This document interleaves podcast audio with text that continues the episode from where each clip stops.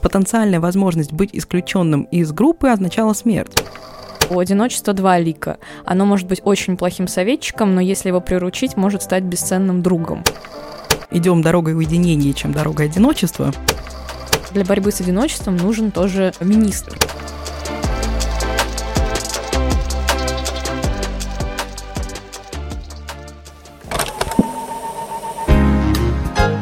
Привет! Вы слушаете подкаст «Ворона желает знать». Вместе с учеными из Высшей школы экономики мы говорим о современных явлениях, пытаемся разобраться в том, что такое осознанное потребление, чем вызван сериальный бум и почему мы живем в эпоху постправды. А еще почему подкаст – это идеальный способ получить простые ответы на волнующие нас вопросы.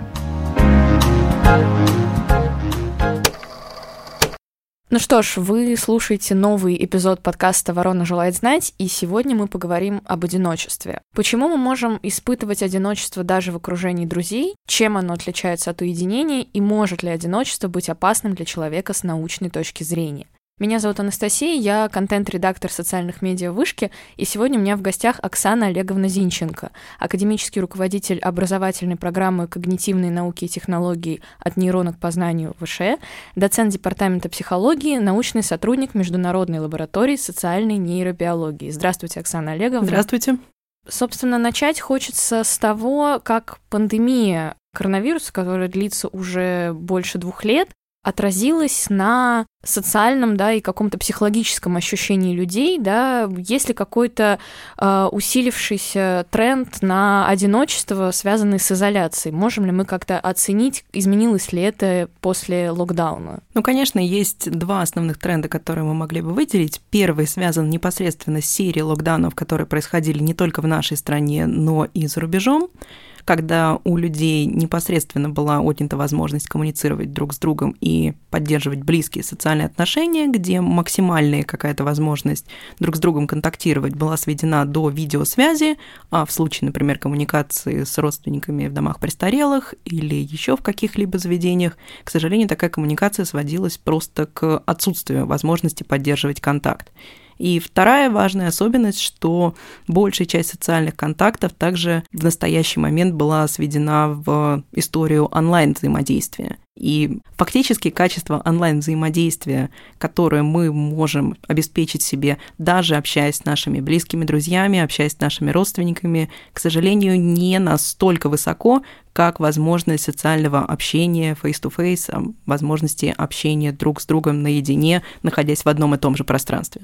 Угу. Ну вот можем ли мы сказать, да, с учетом того, что мы обсудили с какими-то особенностями технологическими, которые внесли а, в нашу жизнь много изменений, есть ли сейчас какой-то тренд на одиночество? Если посмотреть, например, статистику в России и в мире? Ну, в целом можно сказать, что подобный тренд действительно есть, то есть и количество запросов на то, чтобы вернуться, так скажем, из онлайн-общения в офлайн сильно возросло, и количество людей, которые перешли, допустим, из привычного режима работы в офисе на удаленку и теперь пытаются, так скажем, выстроить новый какой-то режим работы, взаимодействия с другими людьми, знакомства с новыми людьми, исходя из тех условий, в которых они находятся, да, пожалуй, можно сказать, что подобный тренд действительно сформирован.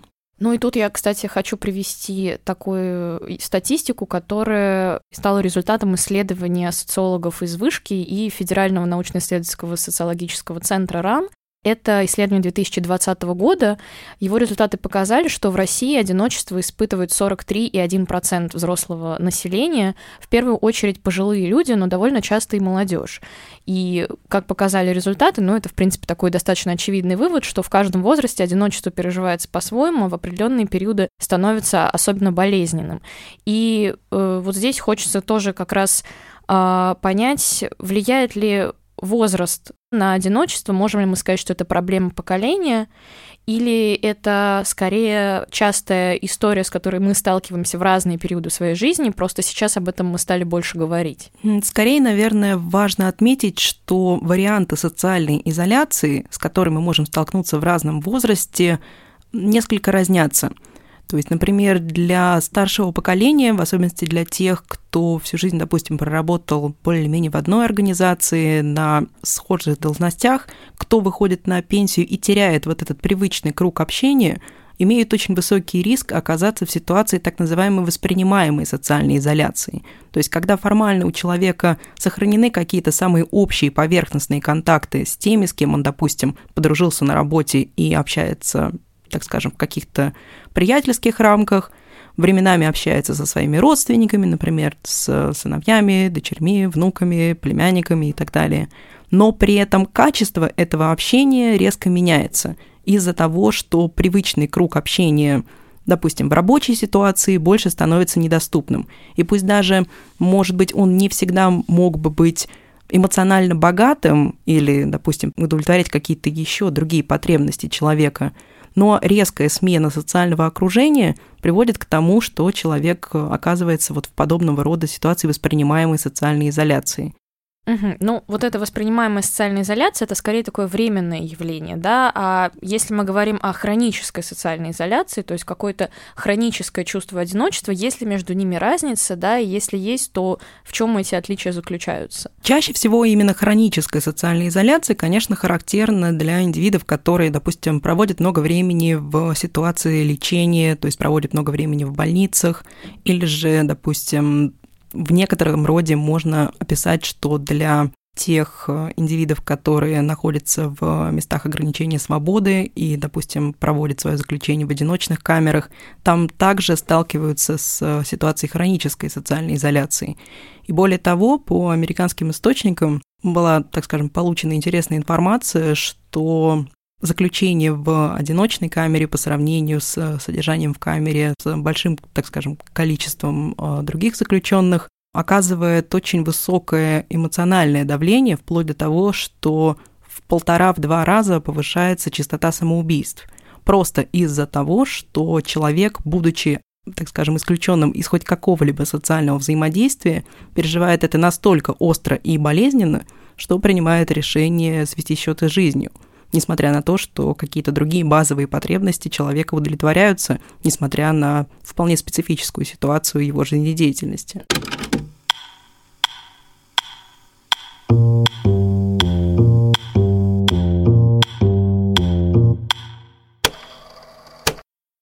Вы также начали говорить о том, насколько сильно влияет э, ощущение одиночества на человека, да, вплоть до э, попыток самоубийства. И есть очень много мифов с этим связанных, да, то есть э, часто говорят, что одиночество это уже какая-то новая болезнь, что она может привести к каким-то изменениям в организме, и что, не знаю, человек а, одинокий э, и человек, э, чувствующий себя социально значимым и интегрированным в обществе, это два разных таких полюса, да, и что он чувствует себя менее счастливым, да, человек, который страдает одиночеством, и даже испытывает какие-то проблемы со здоровьем. Вот так ли это, или все-таки мы развеем этот миф? Вот именно для той когорты, которая чувствует, что она страдает от одиночества, то есть те, кто переживают э, свою потребность во взаимодействии как фрустрированную, как неудовлетворенную, можно сказать, что да, определенные проблемы со здоровьем у этой группы действительно наблюдаются. Например, это два основных кластера. Это стресс и это тревога. То есть первый, соответственно, что переживание одиночества как фактора, из-за которого мы страдаем, из-за которого мы чувствуем себя неуютно, приводит к тому, что повышается уровень стресса, оказывается влияние на гипоталамо-гипофизарную систему, и из-за этого, допустим, у человека могут быть определенные проблемы в нейроэндокринной сфере, повышается частота нейроэндокринных заболеваний. Второй фактор – это повышается тревога из-за того, что ситуация, где у нас нет плотных социальных контактов, где нет плотного эмоционального взаимодействия, повышается ситуация неопределенности, соответственно, чувство неопределенности, переживание этой ситуации, и как следствие, вплоть до того, что у человека может до клинических значений повыситься уровень тревоги, соответственно, возрастает частота тревожных расстройств и в некотором роде, допустим, в некотором роде до субдепрессивных расстройств. И интересно, что в совокупности эти факторы также могут влиять на повышение частоты сердечно-сосудистых заболеваний, как уже, соответственно, такую комбинацию этих факторов. Например, американские исследования показывают, что на 10-15% возрастает риск сердечно-сосудистых заболеваний у тех индивидов, которые находятся как раз в ситуации воспринимаемой социальной изоляции. Угу, то есть это действительно прям такие, ну, устрашающие последствия, если честно, вы прям назвали, и как-то оптимистичного прогноза не ощущается после ваших слов. Давайте, наверное, попробуем пойти от обратного, чтобы как-то и слушателей наших успокоить. Есть ли плюсы от одиночества? Да, мы сказали о том, что это может привести к депрессии и может привести к каким-то клиническим последствиям. А если перевернуть эту ситуацию наоборот и попытаться найти что-то положительное в этом? Ну, в данной ситуации можно просто сказать, что у одиночества есть две стороны. Я не зря сделала акцент на истории, что одиночество должно восприниматься как э, какая-то ситуация, которая приносит страдания и неприятные эмоции. Есть индивиды, у которых изначально потребность в общении может быть более низкой. Это индивиды с определенными акцентуациями характера, акцентуациями личности, и изначально их потребность в общении может удовлетворяться подобного рода контактами. Они не испытывают потребности в глубоких эмоциональных связях, и из-за этого, соответственно, могут вполне себя комфортно чувствовать, когда находятся большую часть своего времени в одиночестве. Угу. Но опять-таки это характерно не для всех групп индивидов. Да, но вот и тут мы подходим к такому, вообще, мне кажется, глобальному вопросу одиночества и уединения, потому что есть одиночество, опять же, которое мы воспринимаем как одиночество, как мы уже сейчас об этом сказали, и есть уединение, в котором мы часто испытываем потребность, и хочется концептуально как-то разграничить эти понятия. То есть, несмотря на то, что человек это социальное животное, и мы нуждаемся в контактах с другими людьми, мы также нуждаемся в собственном пространстве. Именно поэтому взросление ребенка и как бы, сформирование здоровой личности очень часто связано с формированием личных границ и с сепарацией от родителей. То есть, несмотря на то, что мы устанавливаем очень глубокие, чаще всего эмоциональные связи с нашими родителями, мы все равно нуждаемся в том, чтобы в зависимости от родительской ситуации больше или меньшей кровью, отвоевать себе свое собственное пространство и, соответственно, уже сформироваться как отдельная самостоятельная личность. Поэтому, говоря о том, что у нас есть потребность в, так скажем, самостоятельном времени на себя, Скорее вот можно выделить, что да, у нас есть потребность в уединении именно как таком, назовем это, благоприятном одиночестве, когда мы посвящаем его самим себе, своим собственным потребностям и потребность в эмоциональных контактах, в поддержании общения с окружающими людьми, с близкими людьми. Ну вот вы тут как раз упомянули сепарацию, и я бы хотела привести такую а, цитату из книги Жана Мишеля Кинодо Приручение одиночества, сепарационная тревога в психоанализе. Он говорит о том, что у одиночества два лика. Оно может быть очень плохим советчиком, но если его приручить, может стать бесценным другом. И мне кажется, что, наверное, если мы говорим э, об одиночестве, то все-таки это как раз вопрос нашего восприятия, да, мы можем чувствовать себя одними на всем белом свете, даже если мы окружены друзьями, а можем, имея одного какого-то друга, чувствовать себя вполне прекрасно. И хочется понять, почему, например, некоторые люди, которые окружены компанией, окружены большим количеством социальных контактов, все равно ощущают одиночество и испытывают какую-то тревогу, связанную с этим. Мне кажется, в данном случае правильный ответ будет лежать не столько в области э, того, как на нас повлияла пандемия и изоляция как следствие пандемии, или же в формировании общего тренда на одиночество, а скорее в более ранних темах, которые фактически были затронуты уже в 60-е годы прошлого века, когда активно стали формироваться предположения и теории того, как человек формирует различные типы привязанности, соответственно, в рамках социальной психологии, психологии личности,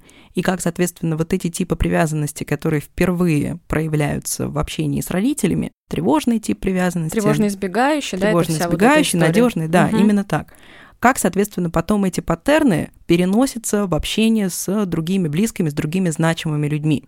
И именно поэтому, если, например, у человека сформирован один из ненадежных типов привязанности, можно, назовем это, вполне успешно испытывать... Если здесь можно говорить об успехе. Да, ну в данном случае такая успешность в кавычках.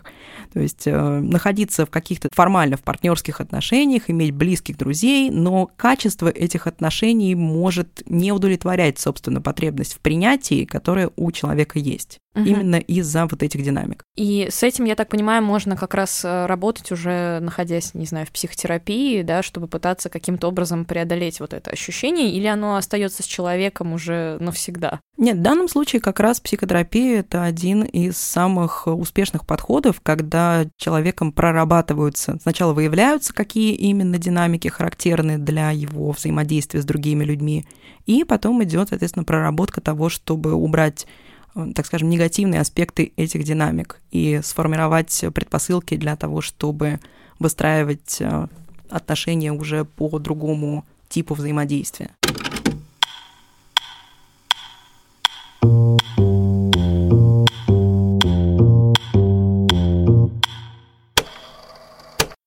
Можно ли сказать, что с одиночеством нужно справляться, да, или это какая-то закономерная история, потому что у нас все-таки в обществе одиночество, мне кажется, такой стигматизированный очень термин, ну, это как бы даже не термин, это явление, но э, просто скорее э, у нас это воспринимается очень негативно, когда говорят, что я одинок или я испытываю одиночество, звучит как-то э, устрашающе, хотя, ну, по факту это какая-то естественная часть человека. И можем ли мы сказать вообще, почему так сложилось в обществе, что это восприятие одиночества, оно не самое, наверное, позитивное. Ну, мне кажется, здесь можно даже обратить внимание на такой эволюционный аспект, когда человек э, потенциально может быть исключен из группы или теряет связь с группой, вот, так скажем, в очень древние времена, уже как бы с большим разрывом временным по отношению к настоящему моменту, потенциальная возможность быть исключенным из группы означала смерть. То есть человек, который терял связь с племенем, который уходил на охоту в одиночестве, скорее всего, уже больше не возвращался. То есть возможность быть в группе, возможность получать поддержку группы, обмениваться ресурсами фактически была необходимой для выживания. Именно поэтому значимость, так скажем, включенности в группу, в особенности в обществах, которые бы мы скорее назвали коллективистскими, она до сих пор ну, в какой-то степени сохраняется.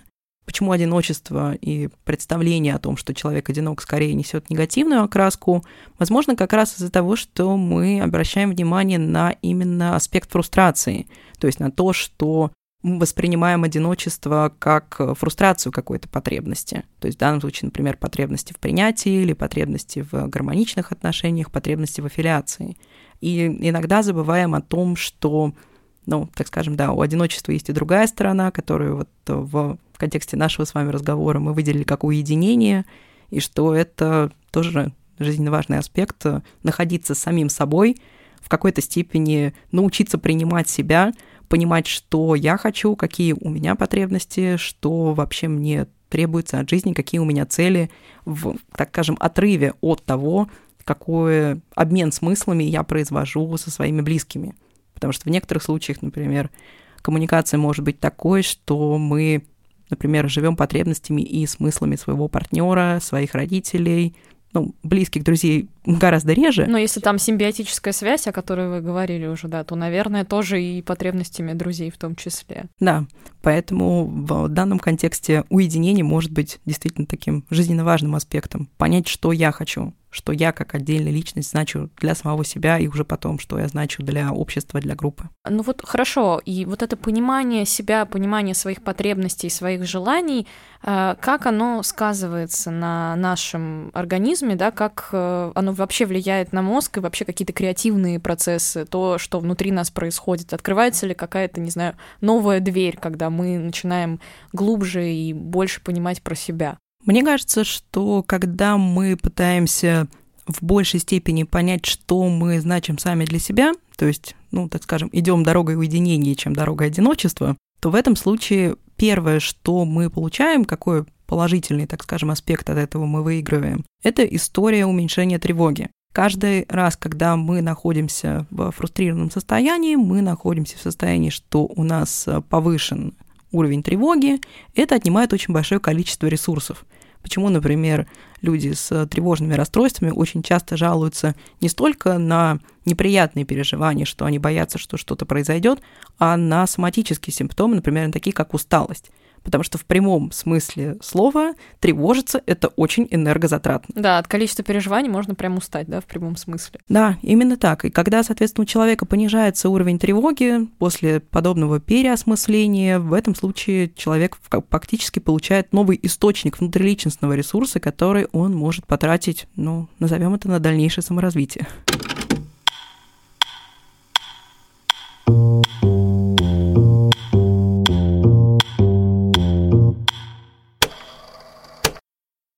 Если мы говорим о нейробиологии, вот тут очень интересно, мы много про психологию сейчас поговорили, а если перейти к как раз э, нейронауке, э, как вопрос одиночества рассматривает э, Институт когнитивных нейронаук и Международная лаборатория социальной нейробиологии, в которой вы работаете? Ну, например, сейчас большая часть тех аспектов, социальных аспектов, изучения которых проходит в нашей лаборатории, это именно коллективная деятельность.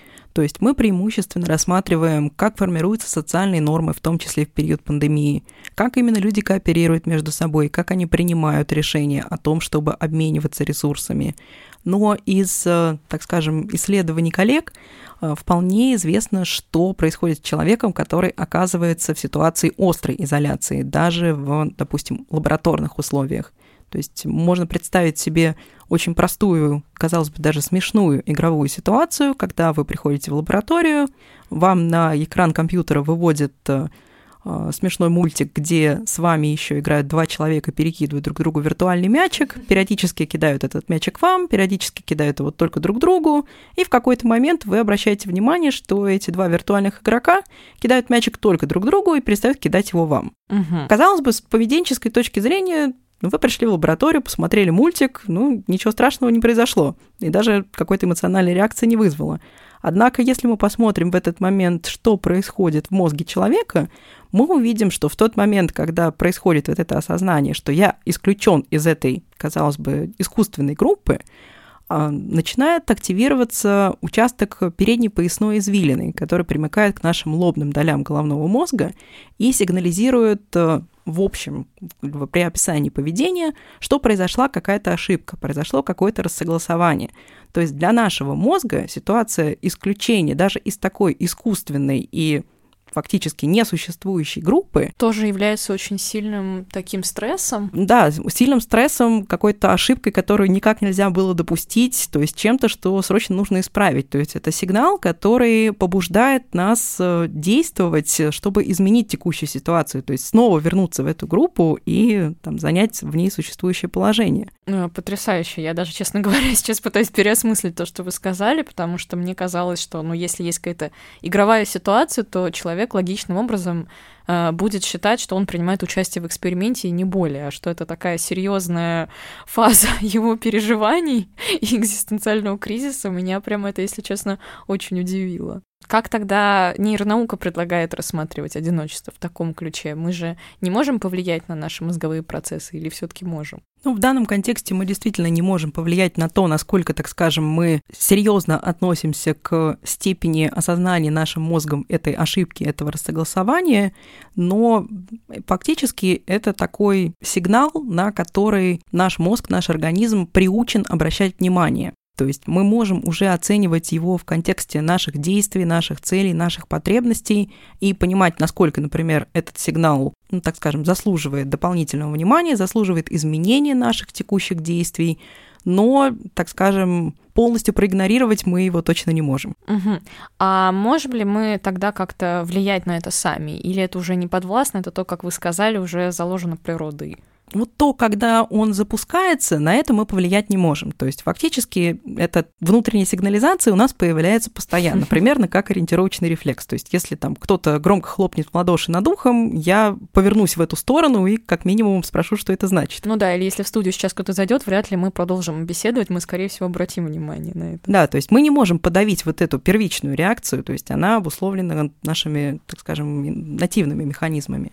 Но при этом, что мы с этим будем делать, есть уже подвластно нашему поведению, уже подвластно нашему произвольному контролю, и, соответственно, далее мы можем оценивать, какую значимость для нас этот сигнал несет. должны ли мы менять наше поведение, должны ли мы как-то влиять на нашу ситуацию социального взаимодействия, или же мы чувствуем себя вполне комфортно в той ситуации, в которой оказались. Угу. Это как раз, наверное, вопрос уже психологии, да, то есть это одиночество — это такой интересный аспект, который стоит на стыке нейробиологии и психологии. На ваш взгляд, вообще, если говорить о вашем исследовательском опыте, почему вы выбрали именно это направление? Да? То есть я так понимаю, что вы больше нейробиолог, чем психолог. Да, то есть я больше заинтересована в том, что происходит в мозге, чем в, так скажем, внешне наблюдаемых аспектах или в некотором роде, так скажем, внутренне исследуемых с помощью каких-либо других, чем методы изучения мозга, методологиях. Для меня было больше интересно попробовать изучить механизмы, которые можно в том числе смоделировать. То есть, когда мы можем, допустим, использовать методы стимуляции мозга и воздействовать на какие-то области, которые мы ранее увидели активны в ходе экспериментов, в ходе каких-то, например, социальных ситуаций,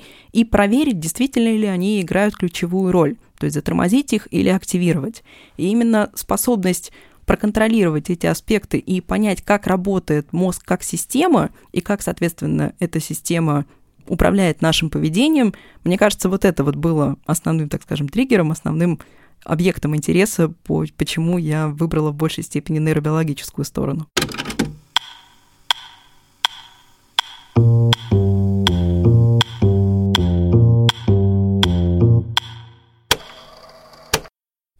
Это действительно интересно, потому что мне кажется, что сейчас очень активно популяризируется психология, да, и мы можем видеть сейчас огромное количество и в соцсетях в том числе а, каких-то научно-популярных э, публикаций на эту тему, а, но мне кажется, очень мало затрагивается как раз с аспектов нейробиологии и то, как наш мозг вообще, в принципе, а, воспринимает одиночество и реагирует на него. Какие, на ваш взгляд, сейчас самые актуальные направления исследований в этой области, именно в нейробиологии, в изучении одиночества? Вот интересно, что в американской парадигме, которая стартовала в 90-е годы а, с исследованиями Джона Качопа и далее была продолжена после, к сожалению, его а, скоропостижной смерти в начале нулевых а, его женой Стефани Качопа, была интересная линия исследований, которая была продолжена Стефани Качопа в 2013 году по исследованиям такого вещества, как аллопрегнанолон.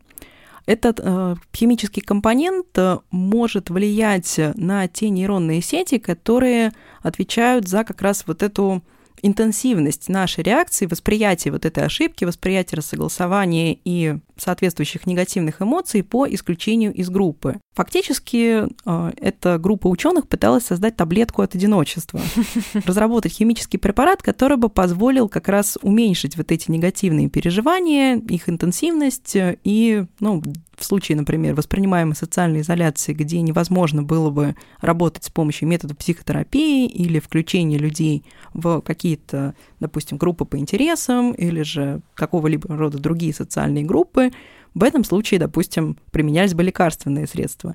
Но, насколько я помню, до сих пор Национальный институт э, исследований здоровья американский продолжил, э, продлил им грант еще на 5 лет, но пока дополнительных как бы результатов, насколько успешны были испытания этой таблетки от одиночества, еще не опубликовано.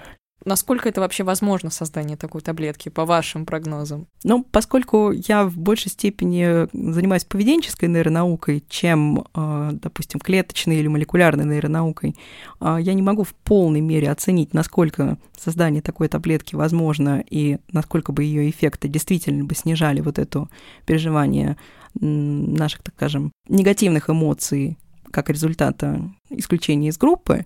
А, но поскольку мы видим, что даже несмотря на то, что, допустим, в психиатрии, в психофармакологии а, был сделан существенный прогресс, начиная от 50-х годов прошлого века и до настоящего момента, сколько поколений, допустим, антидепрессантов или нейролептиков уже было разработано, по сути, с опорой дополнительной на клинические исследования на мышах и на обратную связь на уже, соответственно, клинических исследованиях на человеческой популяции, возможно, что какой-то хотя бы минимальный эффект подобного рода таблетка от одиночества бы приносила. Угу. Тут, знаете, мне еще один вопрос возник э, в связи с этим э, о необходимости такой таблетки. Ну, вы сказали, что использование подобного препарата, если мы можем сказать, да, оно уже э, как раз объясняется тем, когда человек находится в какой-то острой фазе. Но ведь, как говорят психологи, одиночество и переживание одиночества это какая-то закономерная часть и даже полезная в том ключе, что мы автоматически э, стремимся что-то изменить, да, и стремимся к общению с людьми. Наверное, если бы мы не переживали одиночество вообще, то тогда, возможно, у нас бы не было вообще социального взаимодействия, как вы думаете? Возможно так, но есть ситуации, где, например, у человека нет возможности, даже если а, подобная ситуация мотивирует его на общение с людьми, подобного рода общение создать. Я опять-таки хотела бы вернуться к примеру с э, домами престарелых, э, в особенности в европейской и американской практике, где, несмотря на то, что э, там есть определенный коллектив, есть своего рода коммуникации, в том числе коммуникация с персоналом, все-таки наличие и формирование там глубоких эмоциональных связей с, допустим, другими членами коллектива, оно не всегда возможно а потребность в общении, потребность в коммуникации, установлении подобных связей остается. То есть, возможно, это было бы, так скажем, поле для применения подобного рода ну, да, средств. это интересно, это уже определенная стратегия, да, как бы избавления от одиночества и решения этой проблемы. На самом деле сейчас она даже, как неудивительно это звучит, решается и на государственном уровне, потому что, а, например, в 2021 году в правительстве Японии учредили должность министра по делам одиночества, а вообще впервые это произошло в Великобритании в 2018 году, когда они приняли решение а, что для борьбы с одиночеством нужен тоже министр. И вот это очень интересная история. А, звучит э, странно, потому что не совсем понятно, как можно бороться с одиночеством на государственном уровне, да, то есть это какие-то а, навязанные сверху программы интеграции людей в определенные сообщества, или как это вообще может быть? Ну или это могут быть, допустим, определенные программы финансирования для лабораторий, то есть государственные гранты, поскольку научная область остро нуждается в поддержке именно финансовой как со стороны государства, так и частных фондов. А, возможно, да, это формирование каких-то и социальных программ, как, допустим, активно стала продвигаться программа культурного развития и создание, допустим, даже а, в нашем городе определенных, допустим, фестивалей, каких-то культурно-просветительских мероприятий, которые а, в том числе на муниципальном уровне предлагаются, а поддерживаются уже на уровне вышестоящих инстанций, что также как бы мотивирует как бы дополнительному включению в реализацию а, этого направления. Поэтому мне кажется, что у такого министра есть достаточно широкое поле для деятельности. Ну, это такая таблетка от одиночества на государственном уровне уже, мне кажется. Ну, в какой-то степени, да. Ну, хорошо, мне кажется, что мы затронули все возможные аспекты одиночества сегодня, и сейчас хочется скорее в помощь заинтересованным слушателям а, назвать какие-то интересные книги, курсы, любые материалы, которые могли бы заинтересовать э, человека, может быть, переживающего одиночество, или наоборот, человека, который хочет рассмотреть э, э, это явление с нейробиологической стороны. Вы могли бы что-нибудь порекомендовать? Мне кажется, что в данном случае э, было бы наиболее полезно познакомиться как раз э, с теми результатами исследований и взглядами тех научных деятелей, которые больше всего сделали для изучения нейробиологии одиночества, и как раз э, упомянутый Джон Качопа вместе с коллегой Уильямом Патриком выпустил в 2008 году книгу на английском языке «Loneliness, Human Nature and the Need for Social Connection», то есть одиночество, природа человека и потребность в социальных связях.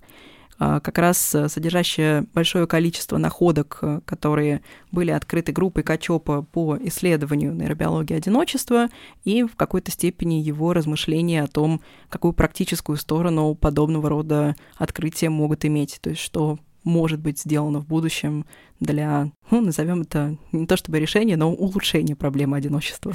Ну и поиска той самой таблетки, да. А, но мне кажется, что как раз вот на этом мы можем подвести какую-то логическую черту к нашему разговору сегодня.